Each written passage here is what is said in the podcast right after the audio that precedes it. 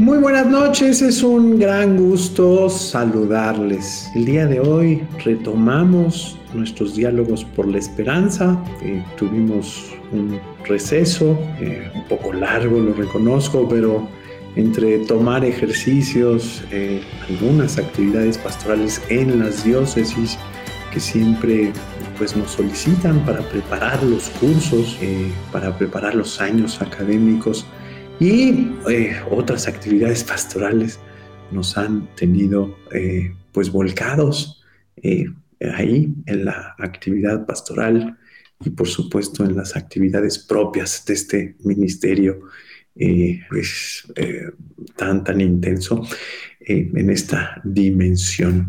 Les saludo con mucho gusto y les doy la bienvenida a esta transmisión 129, octava en su quinta temporada.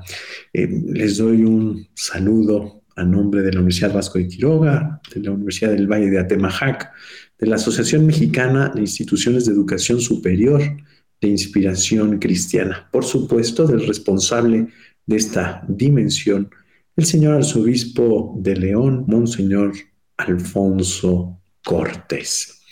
El pasado 26 de agosto los obispos de México emitieron un mensaje a la comunidad educativa de nuestro país con motivo del inicio del ciclo escolar 2022-2023. Es un mensaje que nos llama a centrar la mirada en la tarea esencial de educar a nuestros niños y jóvenes. Eh, estoy seguro que este mensaje nos puede ayudar mucho a discernir el fondo de la crisis generalizada que vivimos, así como los desafíos consecuentes en materia de educación.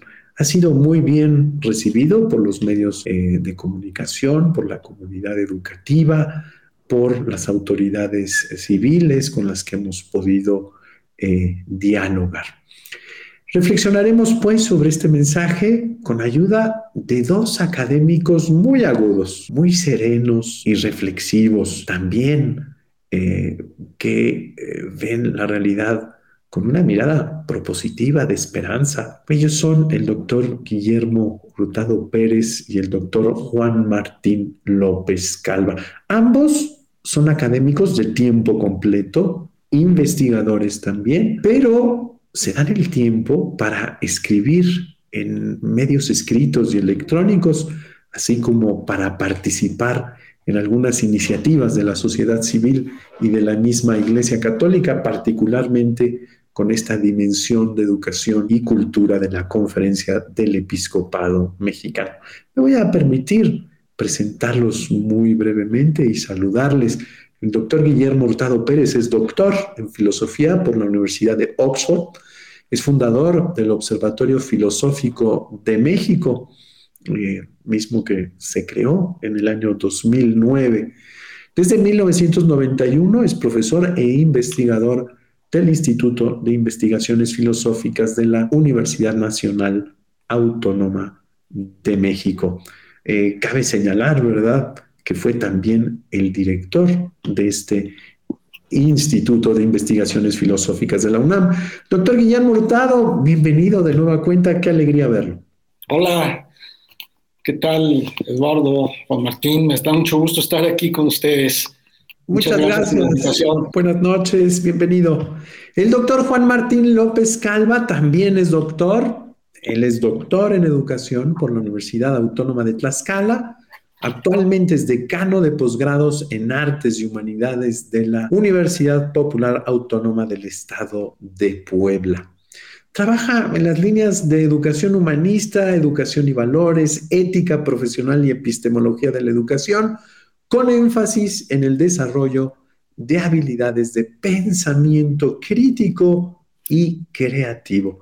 Doctor Juan Martín, mi reconocimiento y gratitud. Qué gusto contar con su presencia de nueva cuenta en estos diálogos por la esperanza. Hola, muy buenas noches a todos y buenas noches, Padre Eduardo. Me da mucho gusto compartir con usted y con estimado Guillermo este espacio. Muchas gracias, muchas gracias. Eh, pues vamos iniciando.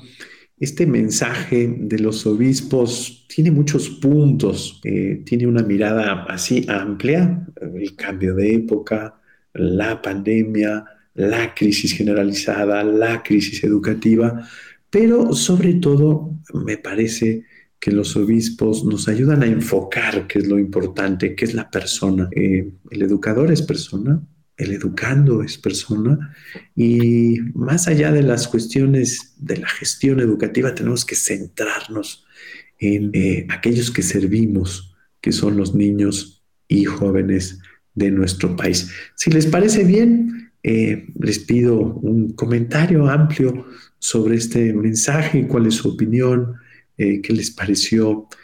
adelante, doctor Juan Martín, lo escuchamos con atención. Muchas gracias. Muchas gracias. Este, muy buenas noches de nuevo a todo el auditorio y pues me da mucho gusto estar aquí y comentar este mensaje. Eh, pues yo diría que a mí me llamó la atención eh, por varias cosas. Primero que nada, por eh, a mí el, primer párrafo pequeño se me hace muy profundo, muy este, muy denso y muy importante, que es el que señala la prioridad que debe tener la educación para el desarrollo de nuestra sociedad, para transformar, para enfrentar los enormes retos que tiene nuestro país y nuestro mundo en general, porque la crisis es global, eh, y la integralidad, ¿no? La, la, manera en que tendríamos que pensar la educación como una formación de todas las dimensiones de la persona humana y no solamente centrarnos, obviamente, en la transmisión de información o en algunos de los elementos que tradicionalmente se han enfatizado, eh, sobre todo pues esta parte del conceptualismo, de la memorización, que a veces este pues no podemos de alguna, a, pesar de todas las teorías pedagógicas que nos piden un cambio, pues transformar y pensar a la persona de una manera mucho más eh, compleja, mucho más integral. Por otro lado, pues me parece que es muy acertado el, llamado eh, en el sentido del diagnóstico que se hace pues de toda la crisis que estamos viviendo en el mundo y también en nuestro país, que tiene sobre todo, subrayan los obispos, un carácter antropológico y cultural. Yo creo que obviamente esta crisis, em, recientemente Edgar Morán en 2020 publicó un libro que se llama Cambiemos de Vía, eh, perdón, es del 2016, y él habla de, las crisis eh, en muchas dimensiones, ¿verdad?, eh, que, que, vive el mundo pero se, podrían resumir precisamente en una crisis antropológica y cultural. Necesitamos eh, transformar eh, nuestra idea de el ser humano, volver a la centralidad del ser humano, a pesar de pues estos tiempos en los que se habla ya de un post-humanismo y de que el humanismo está trascendido por toda esta parte de la inteligencia artificial y, todo lo que conlleva pues el, el, uso ya de las computadoras, del internet, de las cosas, etcétera, pero no podemos olvidar la centralidad y tendríamos como que repensar un humanismo para esta época, para este cambio de época. Eh, por otro lado, me, parece también muy importante el llamamiento que hacen los obispos a eh, pues evitar como eh, pues engancharnos de alguna manera, insertarnos en esta dinámica de polarización que se vive en el mundo y que se ha incrementado en México en los últimos tiempos y pues esta idea de que necesitamos más bien pensar en cómo construimos y no en cómo combatimos a los que piensan diferente a nosotros o a los que tienen un proyecto distinto. Me parece que esta parte es fundamental. Me parece también que el llamado que se hace a construir un pacto educativo, eh, como ha señalado el Papa Francisco, eh, entre todos los miembros de la sociedad, no esperar a que pues, sea el gobierno el que cambie la educación, sino que todos somos actores fundamentales, padres de familia, empresarios, medios de comunicación, eh, toda la sociedad civil es eh, pues actor fundamental en esta educación, como dice ese dicho tradicional, para educar a un niño se necesita de toda la tribu. Creo que necesitamos pensar en esto.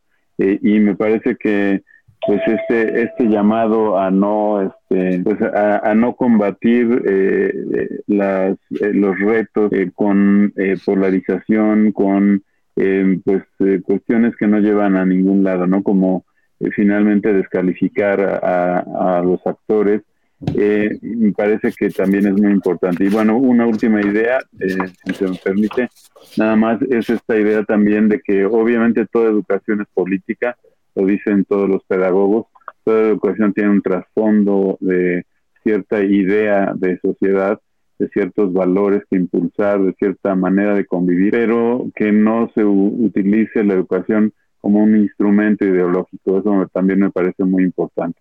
Obviamente va a haber allí, como decía don Pablo Atatí, en la escuela hay una zona de conflicto donde confluyen intereses de la sociedad en su conjunto, de los padres, de los maestros, del gobierno, de los empresarios, etcétera, pero necesitamos construir armonía y no más, este, pues más eh, polarización y más división. Creo que esta, estas son como las primeras ideas que yo abriría para dialogar sobre el documento. Muchas gracias, muchas gracias. Doctor Juan Martín, leo una línea nada más. Dicen los obispos, es urgente desactivar los enconos, escuchar a los expertos, así como a los agentes directos de la educación.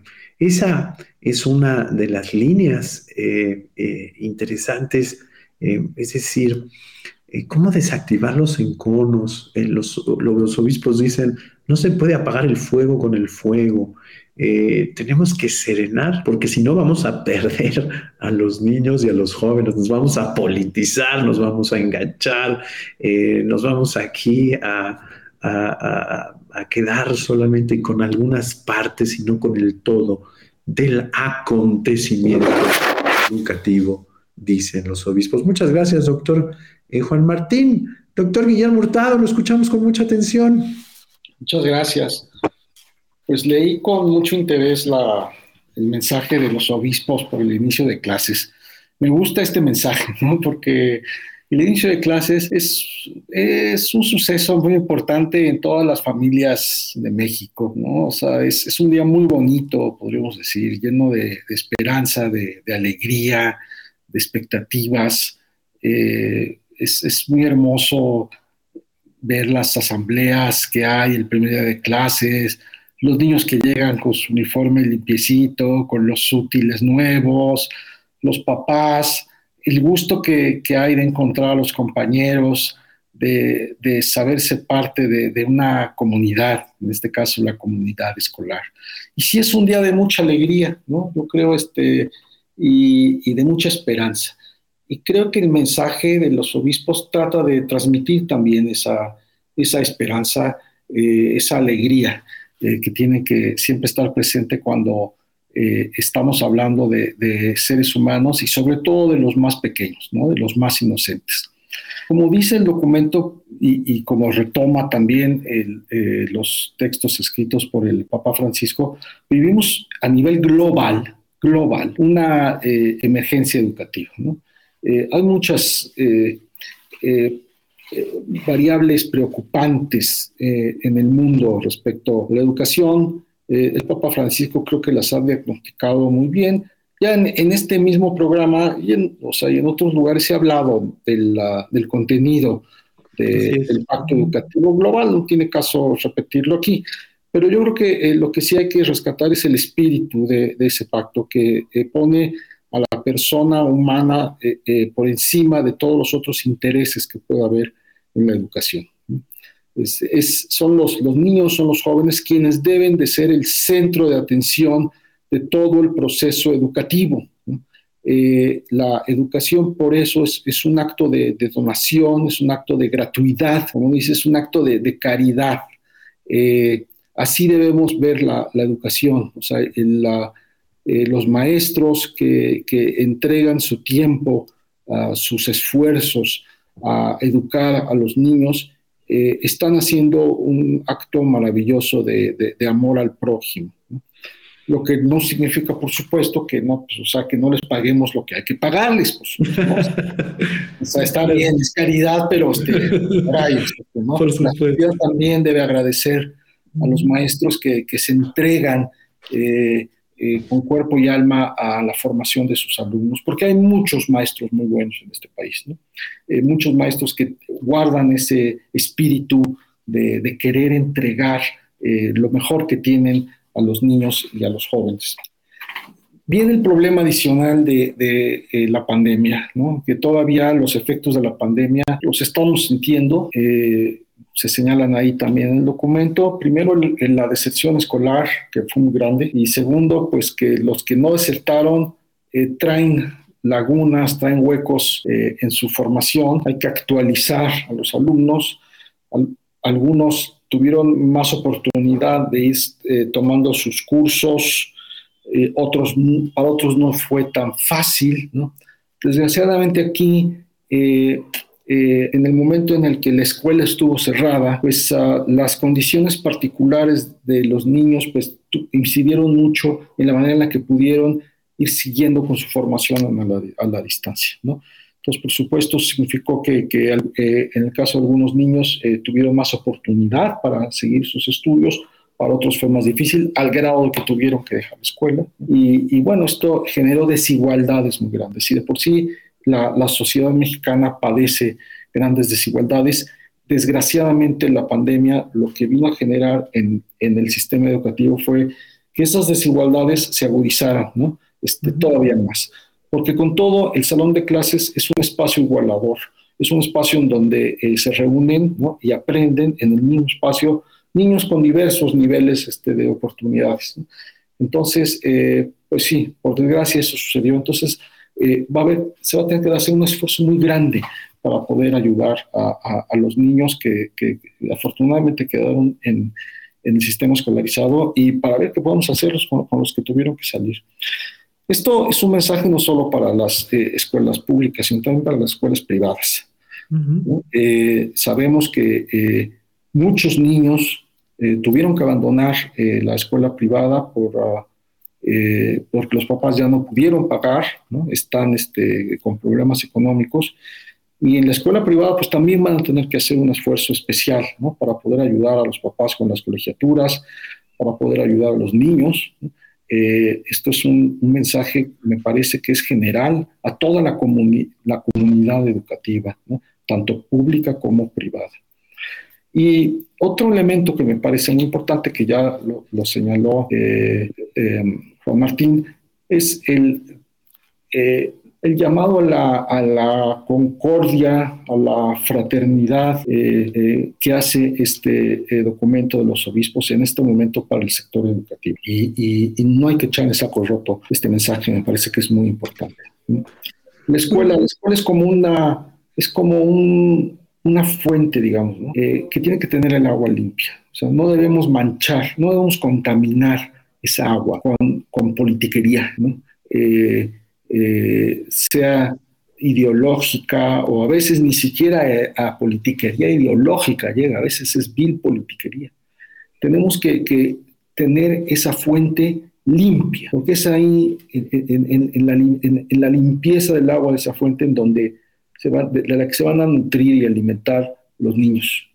Entonces, eh, eso significa que debemos evitar echar, tirar ahí esa fuente en nuestra basura.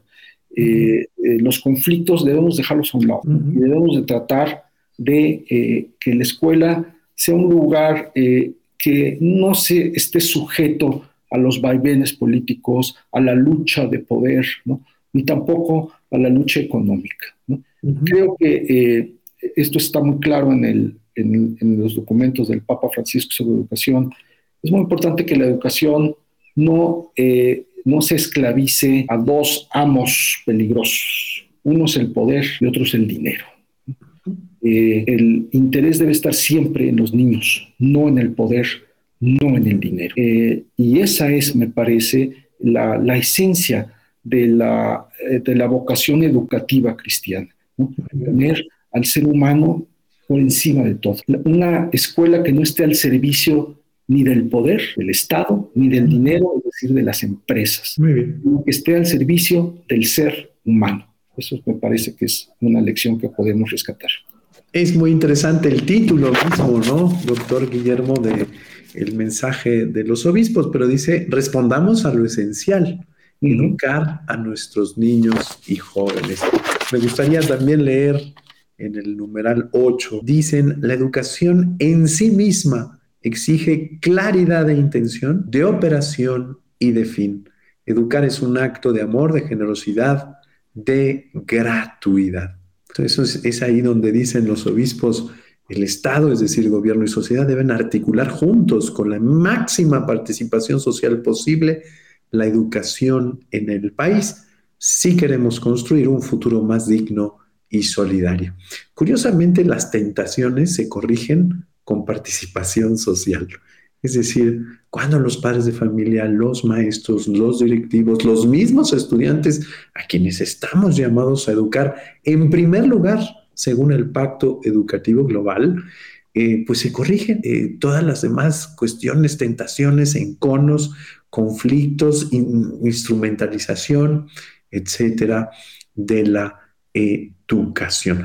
Si les parece bien, eh, creo que es muy importante discernir, ubicar, posicionar cuáles son las grandes urgencias que tiene el sistema educativo, no solamente en el ámbito administrativo, de gestión, de planeación, etcétera, sino, como dicen los mismos obispos, en esta cuestión del encuentro educativo, del acontecimiento educativo. Yo veo, por ejemplo, la cuestión socioemocional, socioafectiva, eh, como un desafío muy grande. Una cosa es que yo quiera educar y otra cosa es que pueda por la situación afectiva o que el niño esté con, eh, eh, pues sí, abierto, ¿verdad? A las cuestiones educativas de haber, después de haber vivido pues estos años dentro del confinamiento, dentro de la pandemia, con tanto dolor, con tanto sufrimiento. Pero bueno, adelante, doctor Juan Martín, ¿cuáles serían las urgencias para este para que se dé este acontecimiento educativo? Bueno, pues yo creo que, perdón, en primer lugar, la urgencia número uno, eh, desde mi punto de vista, es cómo recuperamos a todos aquellos niños que desertaron del sistema educativo en, estos años de pandemia, porque pues hay estudios que hablan de, un alto porcentaje de, niños, jóvenes, adolescentes que dejaron de estudiar durante estos años. Yo, como un ejemplo, digamos, muy cercano, estoy casado con una directora de una pequeña escuela particular y me comentaba ella, han llegado niños a inscribirse ahora que los dos años anteriores no estuvieron en la escuela inscritos ni, en escuela pública ni en escuela particular y que llegan, eh, pues por decir algo, a quinto año, pero no cursaron cuarto ni tercero, ¿no? Y entonces, que en primer lugar, ¿cómo los recuperamos? ¿Cómo hacemos que regresen a la escuela?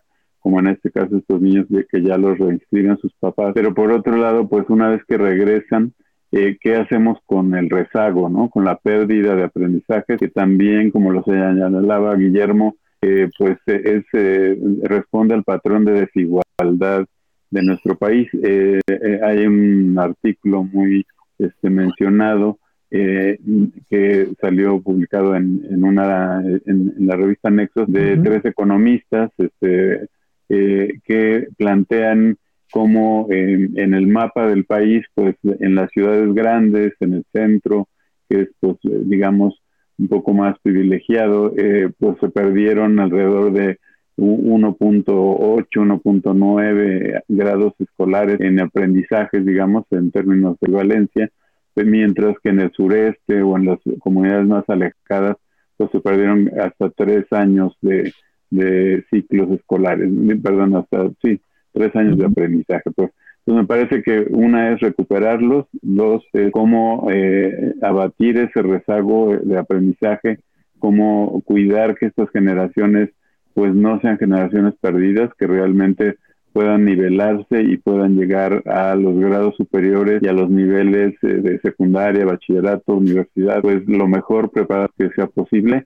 Un tercer desafío que yo veo es este que usted señalaba de eh, pues la parte socioemocional. Me parece que eh, realmente no se ha eh, sopesado lo suficiente el daño eh, a nivel socioemocional que han tenido los este, niños, de, adolescentes, jóvenes por este, esta etapa de pandemia que hemos vivido. Y pues a partir de eso ya podríamos hablar de otras cosas, ¿no? De de temas ya eh, de problemas que venían veníamos arrastrando en el mundo y en México, pues como las inequidades, las desigualdades de calidad eh, educativa, porque también hay desigualdad pedagógica, no solamente económica, eh, y de cómo poder este, pues desarrollar un sistema educativo que poco a poco pueda ir no, no contribuyendo a reproducir, sino más bien a reducir estas desigualdades. Me parece que ese tendría que ser un objetivo fundamental independientemente de que haya marcos curriculares de un tipo o de otro, eh, que desafortunadamente en México, pues cada sexenio parece que se van como reinventando esos modelos. Creo que a pesar de eso, la escuela tiene cierta continuidad gracias a los maestros, gracias a los padres de familia y, y gracias a la sociedad en general. Y creo que todos podríamos corresponsabilizarnos de estas emergencias. Muchas gracias, muchas gracias, doctor Juan Martín. Mientras lo escuchaba, pensaba en el Pacto Educativo Global. Es decir, esta propuesta que fue lanzada, que fue anunciada previamente a la pandemia, hoy es más oportuna que nunca, es providencial. Es decir, ¿cómo articulamos en cada espacio educativo? Porque cuando pensamos en la política educativa, pensamos siempre en el todo, nos perdemos del hecho encarnado, del hecho local, de la situación. Este artículo de Nexos es extraordinario porque nos permite ver las distintas realidades, como los distintos mosaicos, ¿no? De cómo impactó eh, pues la pandemia en la educación particular de México. Eh, y eh, nos ayuda mucho a entender que todas las realidades educativas tienen sus particularidades y que todos debemos responder en el espacio local, ¿no? Aquello que decía también Morán hace mucho tiempo, ¿no? En aquel libro extraordinario de los principios para la nueva civilización, eh, que decía esta cuestión de lo local y lo global, ¿no? Eh, a veces estamos tan entretenidos en lo global que perdemos lo local y a veces estamos tan entretenidos en lo local que perdemos lo global. Y el grande desafío es armonizar lo local y lo global. Eh, esta conjunción es muy, muy importante, ¿no? Así que me parece que estamos llamados a generar una alerta Amber educativa. Y ver dónde están esos niños perdidos de las escuelas que dejaron, de la colonia, del barrio.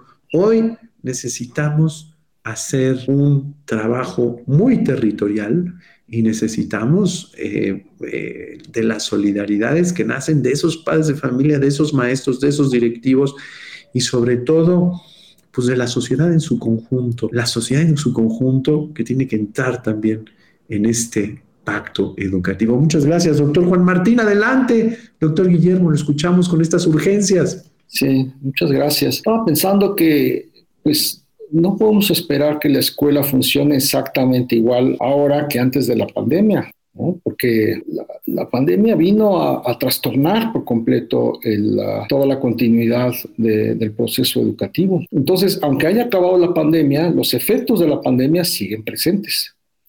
Y eh, en todos, o sea, en los niños, pero también en los profesores, en los maestros, en la escuela, en fin, etc lo que señalaba a Juan Martín, de que hay muchas escuelas eh, privadas que están, se le están viendo con muchas dificultades para poder salir adelante, eh, eh, porque pues sí, es su matrícula ha bajado y, pues ah, están muchas en peligro de desaparecer. Algunas ya han desaparecido, no, pocas escuelas han desaparecido. Me gustaría conocer el número de, de escuelas privadas pequeñas sobre todo, que, tuvieron que cerrar por la, por la pandemia. Esto también es, un, es una situación dramática que afecta pues, no solo a los niños que iban a las escuelas, sino también a los maestros, a, los directivos, en fin. O sea que ese es un tema que también está ahí eh, eh, presente. Pero claro, el regreso a clases no puede ser igual que el regreso a clases antes de la pandemia. Y por eso creo que el, la preocupación por el aspecto em, emotivo, emocional, eh, es importante, ¿no? porque los niños vienen eh, después de, una experiencia traumática, o sea, podríamos llamarla así, ¿no? O sea, alguien diría, bueno, traumático, una guerra, por ejemplo, está bien, o sea, quizá no es tan traumática, pero es traumática, fue traumática, porque el, hecho que la, escuela se haya cerrado, eso significó una, eh, un impacto muy grande sobre, sobre los niños, ¿no? A mí sobre todo me parecía que eh, me, me, inquietaba mucho ver los centros comerciales abiertos, ¿no? los cines abiertos y las escuelas cerradas, ¿no? O, sea, o sea, no, no, no entendían, ¿no? Este, y no sé qué mensaje también se estaba dando al resto de la sociedad y en particular a los niños. ¿no? Pero eh, entonces este aspecto eh, socioemocional, que es parte del currículum ampliado, va a tener que tener mucho peso ahora. Y no tenemos experiencia de algo semejante. O sea, no es como si dijéramos, bueno, ahora después de la pandemia vamos a utilizar el, el proyecto P eh, PD3, o sea, este, no, no, tenemos ese plan, ¿no? No tenemos experiencia de, de, qué hacer después de la pandemia. Entonces, vamos a tener que usar nuestro buen juicio. Eh, los maestros, cada uno de ellos va a tener que utilizar su, mejor juicio para poder ver qué va a poder hacer en cada caso, porque cada salón de clases va a ser distinto y el caso de cada niño es distinto. Y entonces aquí eh, eh, el reto que tienen los maestros es enorme, porque no tienen experiencia de cómo lidiar con esto y sin embargo van a tener que lidiar con ello pero estoy seguro que lo harán con este, la, enorme mayoría de ellos, con, con, muchas ganas de que las cosas salgan bien. ¿no? Entonces, quizás es momento también de apoyar a los maestros, ¿no? Desde, desde casa, apoyarlos en este proceso que, del que pues no sabemos que, eh, eh, eh, cómo llevarlo a cabo, ¿no? Y que haya una comunicación buena entre familia, entre padres de familia y maestros, una comunicación armónica eh, eh, en la que no exijamos imposibles, ¿no? También de repente, ¿no? Yo puedo imaginar que algunos papás van a querer que de inmediato la escuela empiece a funcionar exactamente igual como estaba antes, este, que se regularice a los muchachos tres. Es normal, es lo que quisieran los papás. Pero aquí lo importante es que eh, los papás y los maestros estén en mucha comunicación para saber exactamente cómo es cómo vamos a poder ayudar a los niños. No puedo esperar, como dije, eh, milagros. No se va a poder actualizar a un niño que estuvo tres años fuera de la escuela en, una semana, ¿verdad? O sea, eso no, no se va a poder, ¿no? Va a ser un proceso que va a tomar mucho tiempo y que tendrá quizá todavía consecuencias a largo plazo, ¿no? Años después, quizá todavía dentro de de, 5, 10 años vamos a seguir viendo algunos de los efectos de esta, de esta pandemia en la formación. Pero tenemos que ser pacientes, muy pacientes y sobre todo tenemos que este, tener la atención en, en, en, el, en, la individualidad de los muchachos, ¿no? O sea, no es su culpa que estén desactualizados, eh, no es su culpa que hayan perdido eh, los ah, eh, años de escuela y, y entenderlo, ¿no? Entenderlo y apoyarlos y estar con ellos, ¿no? En, este proceso, pues que les tocó vivir, ¿no? y, bueno, pues... Uh, Muy bien. Entenderlo. Si les parece bien, voy a leer los comentarios que tenemos en nuestras distintas plataformas mientras ustedes nos ayudan a ver hacia el futuro. Eh, ¿Cuáles son eh, los principios, los criterios de juicio más humanos eh, que tenemos que tener para ver el futuro educativo de nuestra patria? ahorita, dentro de las cosas que decían ambos, me viene a la cabeza esto, el realismo, la compasión, eh, la capacidad de escucha, la corresponsabilidad, en fin, eh, he estado platicando mucho con maestros y me dicen, mire padre, todos los salones son multigrado ahora, es decir, no hay un salón en donde todos tengan una línea media, no, no, la media está muy amplia, etcétera. Me decía una mujer muy simpática que está allá por un pueblo, se llama Sinapecuara, en, Michoacán.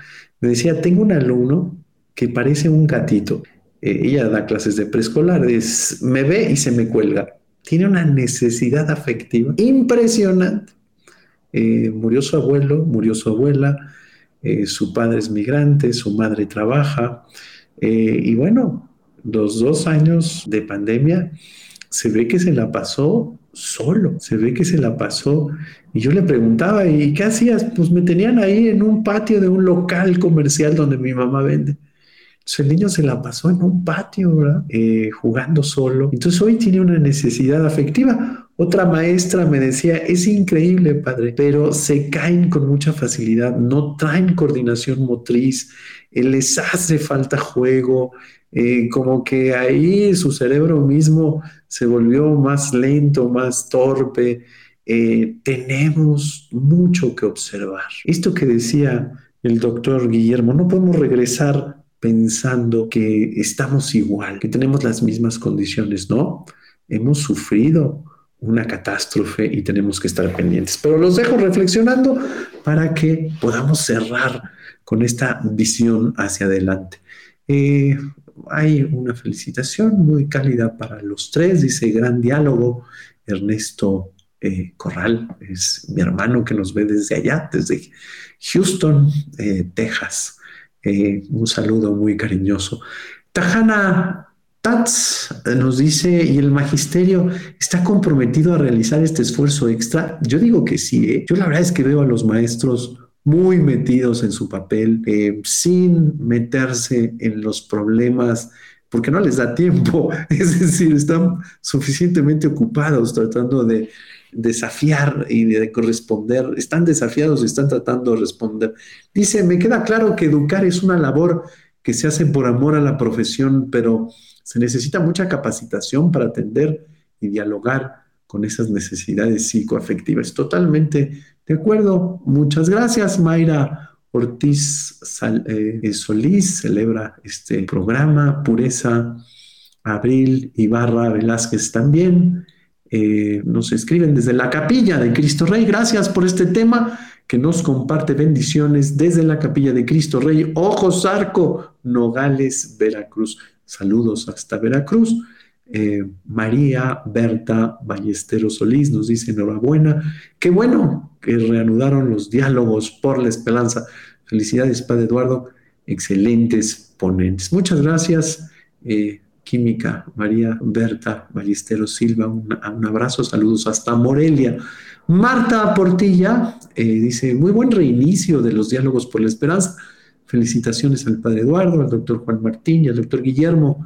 Les mando saludos desde Jalapa, Veracruz. Hemos tenido aquí en Diálogos por la Esperanza a la doctora Marta Portilla. La última vez la tuvimos con la diputada Margarita Zavala. Lo hicieron muy bien, le agradecemos muchísimo. Mucho ánimo con esa tarea, tanto eclesial, porque ella hace mucho catecismo y mucha actividad parroquial con los niños. Muy interesante. Muchas gracias. Pedro Cortés nos escribe saludos desde León, Guanajuato. Eh, Adoram Aguilar nos manda oraciones. Pancho y Clary Bolívar de Juntos por México nos dice buenas noches, agradecemos mucho estas reflexiones, muchos saludos al doctor Hurtado, al doctor López y al padre Eduardo Corral Merino. sus órdenes. Eh, Juan Adame nos dice, buenas noches a todos, un gusto saludarlos. Ya está lloviendo en Monterrey, gracias a Dios. Gracias por este trabajo de esta quinta temporada, gracias al equipo de soporte. Muchas gracias, muchas gracias. Doctor Juan Martín, lo escuchamos, conclusiones hacia el futuro. Veamos eh, cómo construimos esperanza, lo escuchamos. Pues un gran reto. Yo eh, siempre escribo una idea que le escuché a un jesuita que fue rector universitario en Nicaragua, padre Javier Gorostiaga, que decía que los educadores pues, somos los profesionales de la esperanza y me parece que eh, precisamente ante estas situaciones difíciles, pues tendremos que, como dice Tatiana, que le mando un saludo también, exalumna mía de hace muchos años, este, como dice Tatiana, pues que reforzar esta vocación, este amor a la profesión, y me parece muy, muy importante, este, pues lo que también el documento menciona, que no nos dejemos llevar por el desánimo, pues por eh, el ver el panorama tan a veces sombrío, ¿no? Con tantos eh, problemas, con tantos desafíos, con tantas pérdidas también que hubo este, de vidas humanas, de eh, pues aprendizajes, de el, tener pues una educación eh, que no acaba de resolver estos problemas de desigualdad. Yo creo que necesitamos pues este, apostar más que nunca por la educación en esta visión pues de pues de un acto de amor, de un acto desinteresado, eh, y a mí me da mucha esperanza el, que, como dicen eh, popularmente, de, lo, lo, malo siempre sale algo bueno, ¿verdad? Puede venir algo bueno. Me parece que esta revalorización del magisterio de la que se habló tanto políticamente, eh, pues ha venido más bien a partir de la pandemia desde la sociedad. Yo creo que la pandemia sirvió también para que muchos padres y madres de familia revaloraran el, el trabajo de los docentes, vieran que no es cualquier cosa educar a sus hijos, trataran de retomar esos lazos y de volver a, a tomar ese pacto educativo que yo sentía que estaba roto. De alguna manera creo que eh, se, ha, se ha venido dando en las últimas décadas pues una separación en la que el papá le exige, compite con el profesor, exige cosas, como decía Guillermo, que a veces pareciera que, eh, piden milagros, ¿verdad? Y, y hoy creo que después de haber visto a los profesores trabajando, viendo pues ya sea en la tecnología o con los medios que tenían a su alcance, eh, enviarles materiales a sus hijos para trabajar, etcétera. Creo que se puede dar eh, esta renovación de ese pacto, de esa complicidad necesaria para educar entre los papás y los profesores. Me parece que también se dio mucha solidaridad y creo que eso se debería trabajar por mantenerlo entre profesores, o sea, profesores que dominaban ciertas áreas, ciertas cosas, eh, ayudando a profesores que no las dominaban tanto y a la vez eh, dejándose ayudar por eh, otros. Yo tuve ejemplos de profesoras que no manejaban la tecnología, por ejemplo, y otra compañera más joven le enseñaba cómo usarlo, pero ella dominaba mucho más todos los contenidos y a su vez le enseñaba a su compañera los contenidos, cómo trabajarlos mejor con los educandos. Entonces creo que toda esta nueva dinámica como, como que para mi gusto se reconstruyó un tejido que estaba roto entre las familias y las escuelas y eso a mí me da mucha mucha esperanza. Yo he escrito recientemente que el cambio educativo pues eh, más bien yo pienso que vendrá de abajo hacia arriba, ¿no? Eh, desde los profesores, desde los papás, desde los niños, adolescentes, hacia arriba, hacia el cambio de, estructuras, de sistema, etcétera eh, tendría, tendrá que irse dando.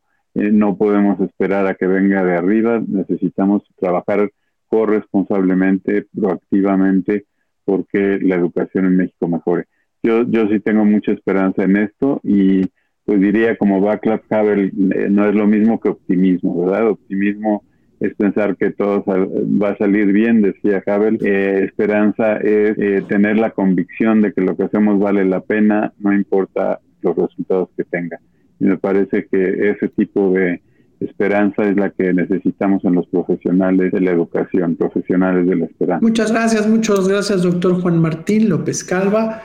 Eh, hoy en su editorial extraordinaria de e-consulta, así búsquelo usted en, Google, e-consulta, se va ahí a los articulistas que generalmente escriben y ahí podrá encontrar usted todas, todas las editoriales que son muy interesantes. Cada semana nos manda, no a cinco lectores, somos muchos más, eh, eh, pero hoy nos habla, eh, inicia su artículo con esta cita de, sobre la esperanza, que es muy, muy importante. Marta Portilla dice, exacto, doctor Juan Martín, los educadores tenemos que respirar e inspirar esperanza y como dijo en una editorial hoy, eh, podemos cansarnos, pero no desistir. ¿eh? Eh, muy, muy importante. La hermana Yolanda González Tejeda nos dice, es una pena que en lo administrativo nos sigan cargando, abrumando de papeleo. Necesitamos tiempo para leer, para imaginar y apoyar a los maestros en la construcción y recuperación de los aprendizajes y sostener la esperanza muy, muy, muy importante. Quisiera leer, pero dicen los obispos, frente a la compleja situación en la que nos encontramos, ponemos a su consideración los siguientes puntos a fin de apostar por la esperanza y trascender los determinismos. Hay mucha gente que dice, no, no se va a poder, no, no van a entender, no, esos son los determinismos eh, que nos tenemos que quitar de la cabeza porque siempre hay modo, pero sobre todo El tiempo es gradual y siempre nos va permitiendo ir respondiendo a la realidad más que a nuestras ideas fijas y eh, escleróticas, que muchas cosas se atoran ahí en el mar. Doctor Guillermo Hurtado, lo escuchamos con sus conclusiones. Adelante. Bueno, pues sí, eh, la esperanza y también la prudencia, ¿no?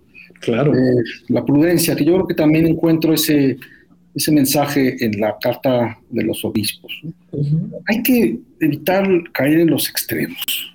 Eh, la polarización de la sociedad mexicana y, en general de, muchas otras sociedades, porque esto parece ser casi una enfermedad de, nuestros tiempos, ¿no? Si vemos lo que sucede en otros países, es, es análogo, ¿no?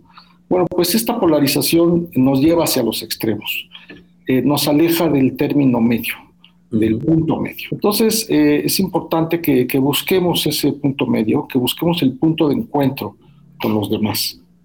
Eh, en este momento, eh, en estas últimas semanas, eh, ha habido mucha discusión en los medios sobre la reforma de la, del sistema educativo nacional propuesto por la SEP. Entonces ha habido opiniones de, de todo tipo, ¿no? ha habido críticas muy puntuales, muy sólidas, ¿no?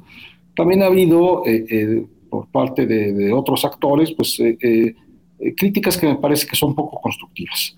Yo creo que eh, tenemos que eh, eh, buscar ese punto de encuentro, ese punto de diálogo en el que podamos trabajar juntos todos por la, por la educación y eso supone también, principalmente por parte del, del Estado, que tengan una capacidad de, de escucha de lo que la sociedad está diciendo, de lo que les, a la sociedad le está preocupando. Hay mucha inquietud respecto a los nuevos planes de estudio, porque eh, vienen cambios muy, muy grandes, ¿no? Y, este, los maestros, por ejemplo, no saben muy bien qué va a pasar con, los nuevos planes, todavía no hay eh, eh, una capacitación adecuada, no hay los nuevos libros de texto. Entonces, aquí es importante, y, esto lo digo en el espíritu de, la, de de los obispos, que, nos concentremos en lo esencial, que es la, el, eh, de qué manera los, los, niños y los jóvenes van a ser educados en, en, las escuelas.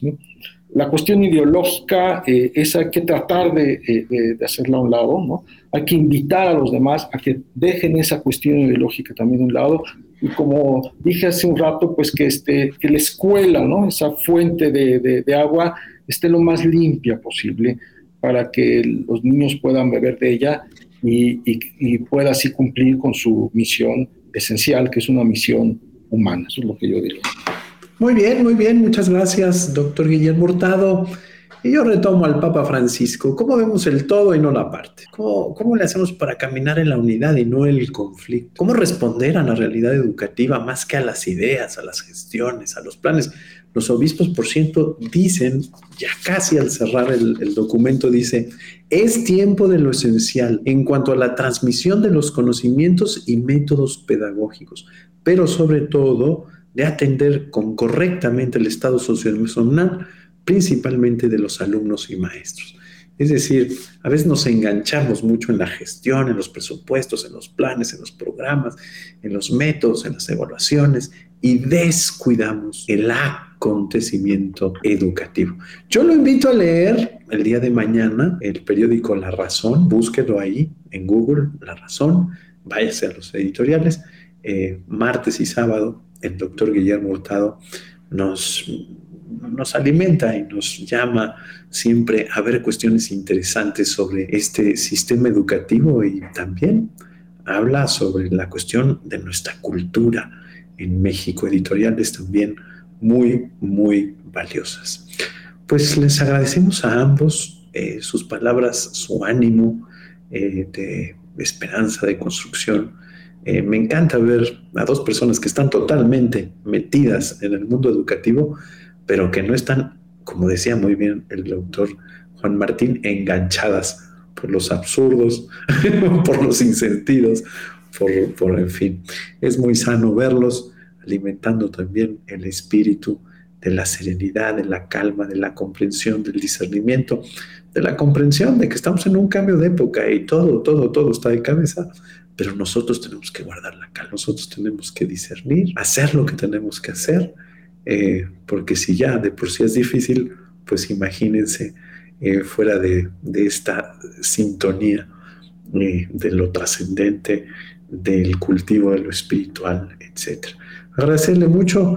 Muchas gracias, doctor Juan Martín. Los invito el jueves, él tiene, invitó al doctor Guillermo Hurtado en la UPAEP, eh, un diálogo muy interesante. ¿A qué hora lo tiene, doctor Juan Martín? Pues eh, gracias, son dos mesas de trabajo. Una es más sobre el aspecto macro de política educativa y el segundo es sobre el nivel áulico, el, impacto que va a tener el nuevo, la nueva propuesta de marco curricular de la Secretaría de Educación Pública Federal.